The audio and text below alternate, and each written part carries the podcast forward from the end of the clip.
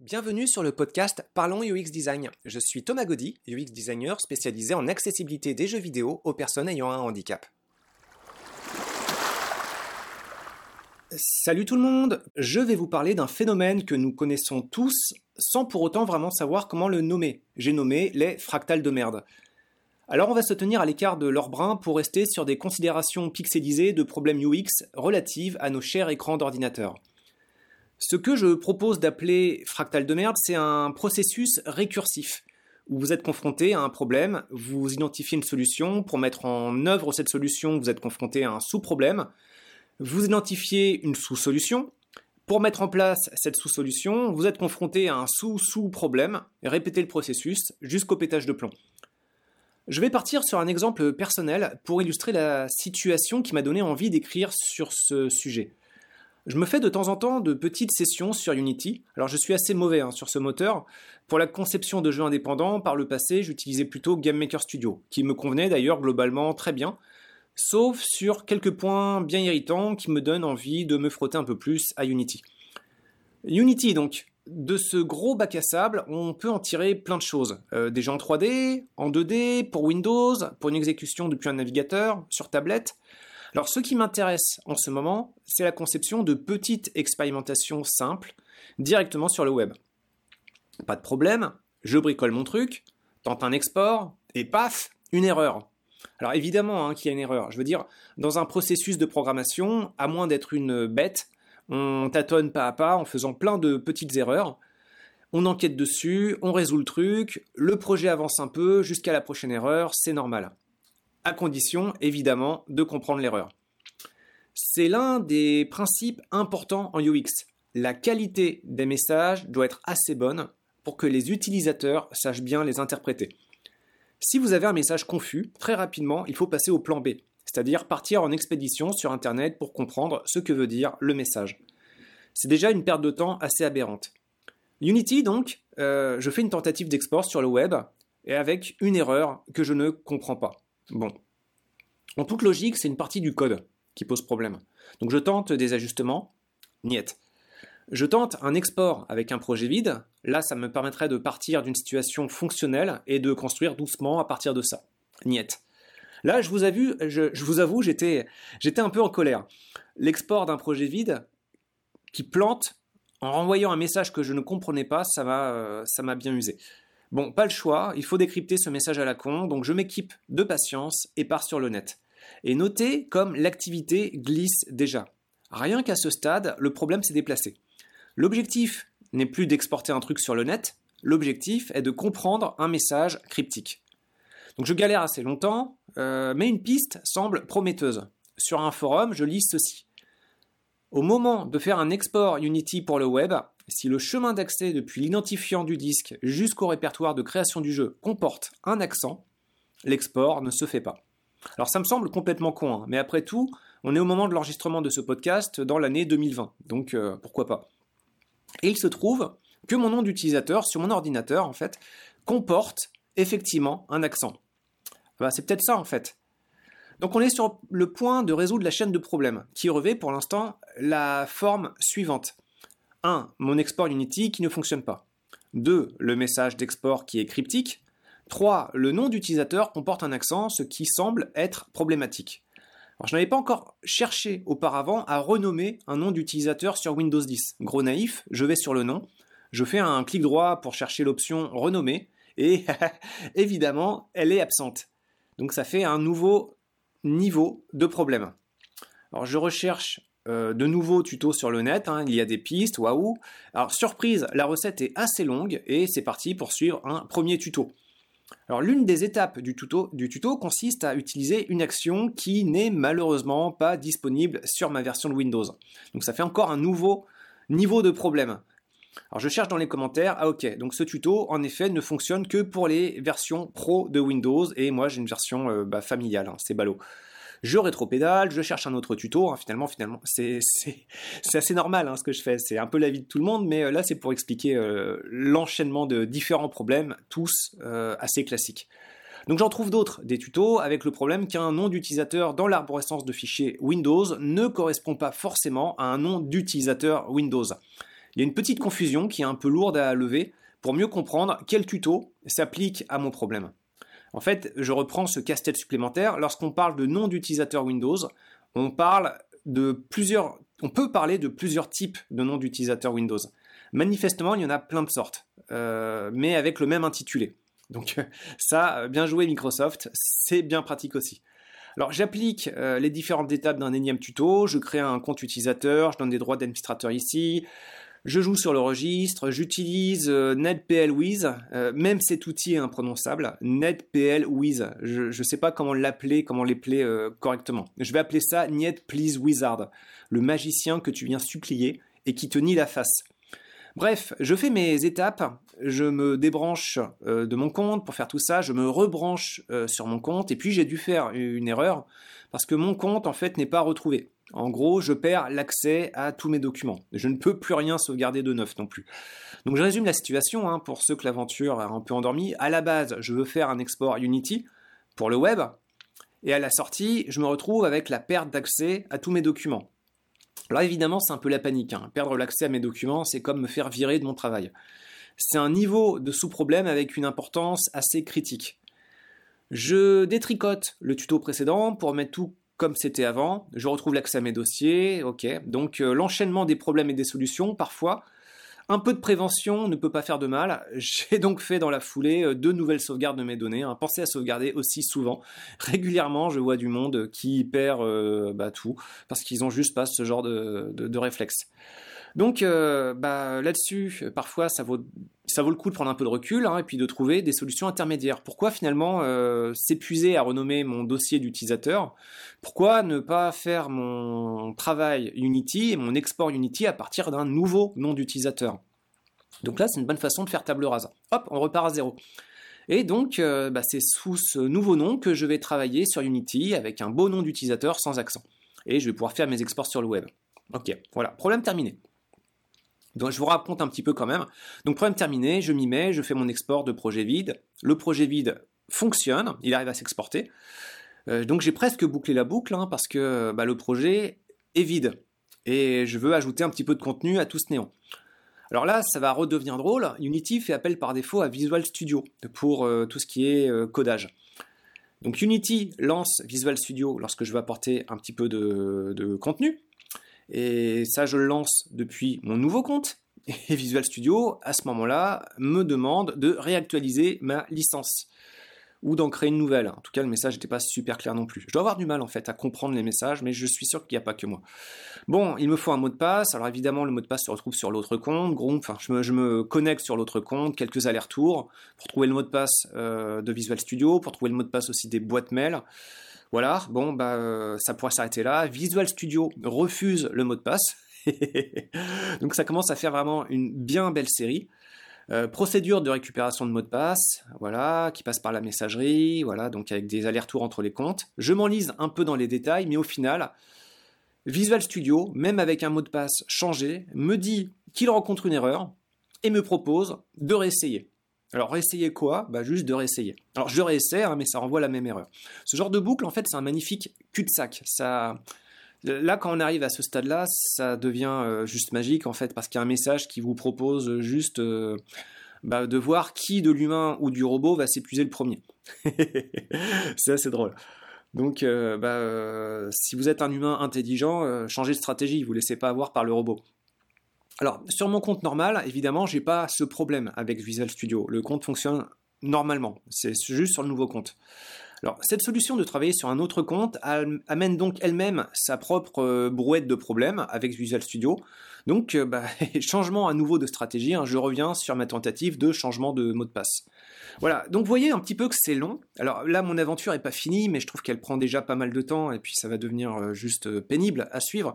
Donc je vais passer un peu les détails, petite ellipse, pour vous amener directement aux problèmes consécutifs rencontrés les jours suivants. Du fait des essais infructueux pour changer mon nom d'utilisateur, euh, Windows ne parvient donc plus à ouvrir euh, d'images. Voilà, euh, ma version Windows n'ouvre plus des images. Pourquoi? Je ne sais pas. J'ai dû télécharger un autre outil. Windows ne parvient plus parfois à lire de vidéos sur YouTube. Juste les vidéos, hein. et juste parfois. que ce soit avec Chrome, Firefox ou Edge. mais voilà, la plupart du temps ça marche bien, mais de temps en temps, suite à ce changement-là, ça ne passe plus. Windows ne parvient plus parfois à lire de fichiers audio. Parfois, Windows plante en ralentissant tellement que la moindre action te menace de te faire mourir de vieillesse. Donc tous ces problèmes, en fait, secondaires, non pas en termes de gènes, mais en termes d'apparition chronologique, viennent contribuer à une petite usure des nerfs et un léger grignotage des facultés à rester sain d'esprit. J'ai euh, résolu toute cette merde, j'ai retrouvé l'usage de mon ordinateur, de mes fichiers, j'arrive à faire mes exports Unity, voilà. Alors, la question c'est euh, happy end? Bah, certainement pas. En fait, quand on voit le temps engouffré dans cette série de gags à rallonge, en fait, euh, ça m'a presque rendu dingue. Alors sur cette triste mais finalement aussi euh, banale histoire, il y a plusieurs choses à dire. Euh, premièrement, il n'y a rien d'inhabituel. Là, en ce qui me concerne, le cheminement conduisant d'un problème Unity et qui m'amène sur des galères Windows en me faisant un petit détour sur Visual Studio et d'autres répercussions sur des fonctionnalités qui n'ont a priori rien à voir avec les premiers programmes, ce parcours-là m'a quand même impressionné. Ce qui est amusant aussi, entre guillemets, hein, c'est comment on se positionne, nous, en tant que pauvres pèlerins, lorsqu'on est en quête de ce genre d'absolution. Si par chance vous trouvez sur le net ou dans votre entourage d'autres paumés qui rencontrent les mêmes ennuis, en fait, au moins il y a deux effets positifs.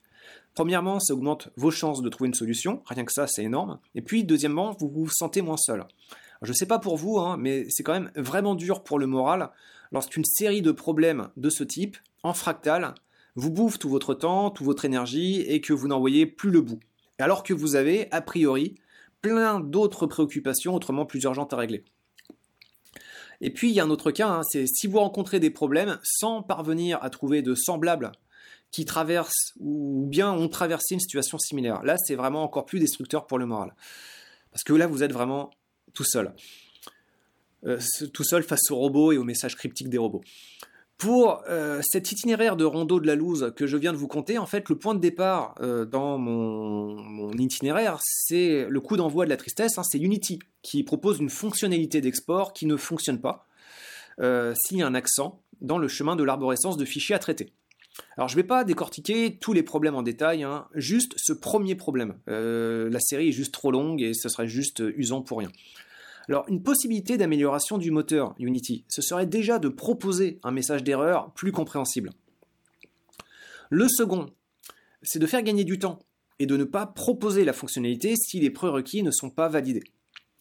Le troisième, encore préférable, euh, mais bon sang, est-ce qu'il n'y a vraiment pas moyen de faire un export, même s'il y a un accent qui se balade dans le nom d'utilisateur ou bien n'importe où ailleurs d'ailleurs? En quoi ça gêne cet accent? Je suis sûr, évidemment, il y a une explication logique, sinon ça ne générait pas d'erreur, mais est-ce qu'on ne peut pas contourner ça? Alors, je ne sais pas avec certitude hein, pourquoi Unity laisse passer ce type de problème. L'outil est devenu gros, il y a une communauté gigantesque. Quand le programme devient gigantesque, c'est juste impossible de traquer euh, tous les problèmes. Mais je me permets quand même de faire quelques suppositions gratuites. Donc, euh, en premier lieu, euh, a priori, il y a toujours le principe du pas le temps, pas d'argent. Et puis, on a d'autres priorités à traiter, évidemment. en deuxième point, je dirais qu'une majorité d'utilisateurs se passent d'accent. Euh, donc euh, bah, les utilisateurs anglophones, euh, par exemple, n'ont pas ce type de problème. Les usagers qui rencontrent ces problèmes sont a priori minoritaires et du fait de cette minorité, probablement négligeables. Puis troisièmement, et ça c'est un point sur lequel je vais parler un peu plus, le statut du logiciel évolue progressivement au fil des ans c'est de moins en moins au logiciel de s'adapter à sa communauté et de plus en plus à la communauté de s'adapter au logiciel. Et ça, ce principe clé, en fait, il va à l'encontre d'une bonne pratique en UX design. Alors, je m'explique ici. Le logiciel doit s'adapter lorsque l'usager a le choix entre plusieurs outils pour réaliser une tâche. En fait, euh, voilà, c'est le logiciel n'a pas le pas n'a pas le choix que de s'adapter à ses utilisateurs, parce que sinon l'utilisateur va se casser, il va juste aller vers la concurrence. Donc euh, ici on parle avec Unity la plupart du temps de réaliser une application numérique interactive. Mais parce que euh, l'outil Unity apporte beaucoup de facilité, parce qu'il permet d'éviter d'avoir réinventé la roue à chaque fois qu'une équipe se lance dans un nouveau projet, parce qu'il est pratique à de très nombreux points de vue, Unity s'est progressivement imposé comme une forme de standard. Ce qui signifie concrètement, dans les écoles d'informatique, orientées jeux vidéo en particulier, la maîtrise de cet outil est devenue obligatoire pour les étudiants. En d'autres termes, cette notion de choix pour réaliser une tâche disparaît. Unity devient un examen. La compréhension de Unity devient un prérequis pour valider des examens. Si Unity remonte à un étudiant un problème du type de celui que je vous ai raconté, ce n'est de fait plus un problème avec Unity, c'est un problème avec l'étudiant. Et c'est à lui de se débrouiller pour apprivoiser la, bête et réaliser avec elle la tâche qu'on lui a demandée. Les étudiants qui maîtrisent bien l'outil de travail sont les plus visibles. Ils peuvent communiquer sur leur réalisation, ils font plaisir à l'école, ils font plaisir aux enseignants, très bien. Tout le monde est content, ou presque. Presque parce que les étudiants qui sont en galère, eux, sont évidemment beaucoup moins visibles. C'est souvent assez humiliant comme situation, stressant. Et avec le risque du coup près lié à un examen qui part droit dans le mur à cause d'interfaces aberrantes, eh bien dans ces conditions, des problèmes UX n'ont plus du tout la même saveur. Ça glisse vers l'amertume. Ce genre de situation, ce n'est plus l'histoire de quelques heures perdues ici ou là. Mi bout à bout, en fait, ces aberrations d'interface, ce sont des carrières d'étudiants qui partent à la benne. Et pour d'autres, ailleurs, ça peut être aussi des quotidiens de vie professionnelle qui deviennent de moins en moins supportables. Alors, au moment où j'écris ces lignes, je reçois un coup de fil euh, m'expliquant d'autres conséquences, d'autres problèmes d'interface UX. Un système de prise de rendez-vous qui dysfonctionne. Des gens qui arrivent alors que leur rendez-vous est annulé dans le système, d'autres qui n'arrivent pas. Bon voilà. Pour dire à quel point finalement ce type de problème est courant. Une autre considération à propos de ce concept de fractal de merde, c'est que pour arriver à ce processus récursif de perte de temps et de perte de santé mentale, les ingrédients à réunir sont assez simples. Il suffit en fait d'un processus général de vérification de la qualité UX qui doit être un peu léger, on va dire économique, dans différentes compagnies de conception de logiciels. Il suffit en fait d'une procédure de vérification des problèmes insuffisante ou bien il suffit de la capacité à réagir à ces problèmes qui, elle aussi, peut être insuffisante. Plus généralement, j'ai envie de dire qu'il suffit que la capacité à écouter les problèmes de la communauté euh, soit insuffisante ou légèrement dysfonctionnelle, et voilà, vous pouvez avoir en place tous les ingrédients pour que vous obteniez une fractale de merde. Je ne parle pas de la pirouette consistant à demander à l'utilisateur de remplir par lui-même un rapport d'erreur pour la compagnie. Hein. Ça, ce genre de qualité logicielle, on l'a partout. Euh, vous avez un bug, ok, écrivez à la compagnie et puis on va s'efforcer, euh, si le problème est jugé pertinent, de le corriger. Non, parce que ça, la plupart des compagnies le mettent, déjà en place. Mais ce type d'action, même s'il est bénéfique, c'est une forme d'escroquerie. L'utilisateur fait dans ce cas une partie du travail qui devrait être celui de la compagnie. Alors attention, hein, ça reste une contribution bénéfique, utile, d'autant plus que la compagnie n'a pas les moyens, la force de frappe euh, des euh, milliers, dizaines de milliers, centaines de milliers parfois usagers euh, du logiciel, donc c'est normal d'en arriver là, mais il devrait y avoir d'autres moyens complémentaires et plus réactifs. Mais ça, ce n'est pas l'objet de ce podcast. Donc si les standards de qualité pour les processus de conception de logiciels font que de telles erreurs arrivent dans la gueule d'utilisateurs, et que le recours des utilisateurs consiste à passer par d'autres logiciels, ben finalement c'est assez logique que ces autres logiciels présentent eux aussi des surprises, et que ces surprises soient aussi chronophages et déplaisantes. Et c'est aussi logique que les autres stratégies et autres solutions comportent à leur tour leur propre lot de problèmes. En fait, finalement, euh, dès l'instant qu'une compagnie est un peu légère sur ce genre de, vérification de qualité UX, euh, dès l'instant en fait que ce protocole de vérification de qualité UX s'est installé comme une forme de standard dans l'industrie, eh bien c'est logique qu'il y ait des problèmes dans toutes sortes d'interfaces et c'est logique qu'il y ait des problèmes sur tous les tous les systèmes qui devraient se poser comme des solutions. Finalement, le problème devient omniprésent incontournable, simplement il revêt des masques euh, différents à chaque fois. Alors évidemment, hein, ce n'est pas des problèmes euh, insurmontables, on peut les surmonter, mais c'est simplement pour dire que à chaque fois ces problèmes vont vous consommer du temps, de l'énergie, un peu de votre morale, et puis bah, qu'il y a des gens qui vont rester sur le carreau en fait, et des gens qui vont rester sur le carreau alors que euh, les besoins de la société ont évolué et vous demandent, sans vous laisser le choix, d'utiliser ces outils. Et là, dans ces conditions-là, bah, euh, ça devient euh, très très très malaisant. Alors, fractal de merde encore, hein, désolé, le terme n'est pas très élégant, mais ce qu'il désigne, ça l'est encore moins, en fait. C'est quand même une forme de désespérance absurde qui plonge les usagers de systèmes informatiques dans un monde de plus en plus kafkaïen. Mais kafkaïen euh, remodernisé. Hein. Dans l'univers de Kafka, finalement, il n'y avait pas encore trop la magie de l'ordinateur. Mais là, on est en train de réunir le pire des deux mondes et il y a vraiment moyen de faire quelque chose de particulièrement savoureux. Alors, je vois deux ressorts pour faire évoluer ce type de situation. Le premier, le boycott, et le deuxième, la dénonciation. Alors, pour le boycott, si un produit vous semble déplaisant, partez ailleurs. Ne partez pas n'importe où ailleurs, renseignez-vous aussi sur la portée sociale de vos options. Et là, je vous disais, la limite de ce choix-là, c'est que bah, euh, dans certains cas, vous n'avez pas le choix que d'utiliser votre outil. Donc je parlais de Unity qui s'impose en standard et en examen dans les écoles. On ne peut pas, dans ces conditions, boycotter Unity. Ok. Bon, bah reste euh, le deuxième levier, la dénonciation. Utilisez vos réseaux sociaux pour vous moquer des absurdités causées par vos outils. Le talon d'Achille des compagnies, c'est leur image de marque auprès de leur public. Et si plus personne ne les respecte, a priori, leur profit en, en pâtissent. Donc la dénonciation, à mon avis, ça peut être vraiment très efficace si elle est bien relayée. Donc hashtag balance ton outil de merde. On aura donc bien l'occasion d'en reparler dans un prochain podcast. J'arrête là pour celui-ci. Si vous avez aimé cet épisode, si vous pensez qu'il peut intéresser d'autres personnes, pensez à le valoriser avec le système d'évaluation propre à votre environnement d'écoute. Merci, à dans 7 jours. Merci d'avoir écouté ce podcast. Je vous invite à vous abonner pour ne pas rater les prochains épisodes.